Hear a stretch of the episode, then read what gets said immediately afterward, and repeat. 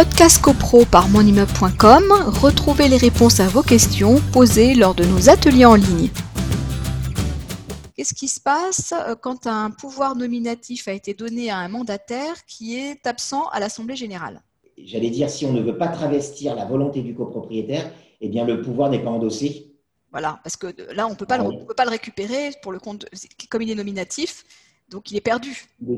C'est-à-dire que effectivement, si on veut absolument participer aux assemblées générales par le biais de pouvoir, parce qu'on n'a pas la possibilité physique de se rendre à l'assemblée générale, eh bien euh, oui. Euh, à ce moment-là, euh, on prévoit avec éventuellement une, subdélégation où on donne le fameux pouvoir en blanc, qui, si au moins on est, on représenté. Et le pouvoir en blanc, je ne l'ai pas précisé, mais c'est important, on, a, on peut évidemment donner des instructions de vote.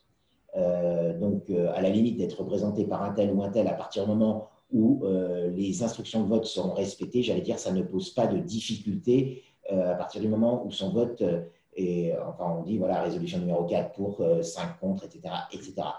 On rappelle aussi le principe qu'un mandataire qui ne respecterait pas les obligations de vote qui lui sont données, eh bien, ce n'est pas un motif d'annulation de la résolution.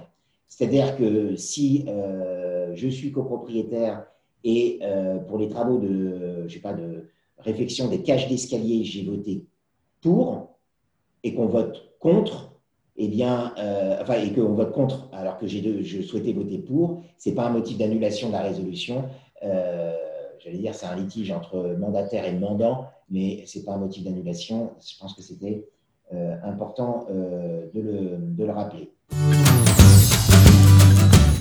Podcast CoPro par monimmeuble.com, retrouvez les réponses à vos questions posées lors de nos ateliers en ligne.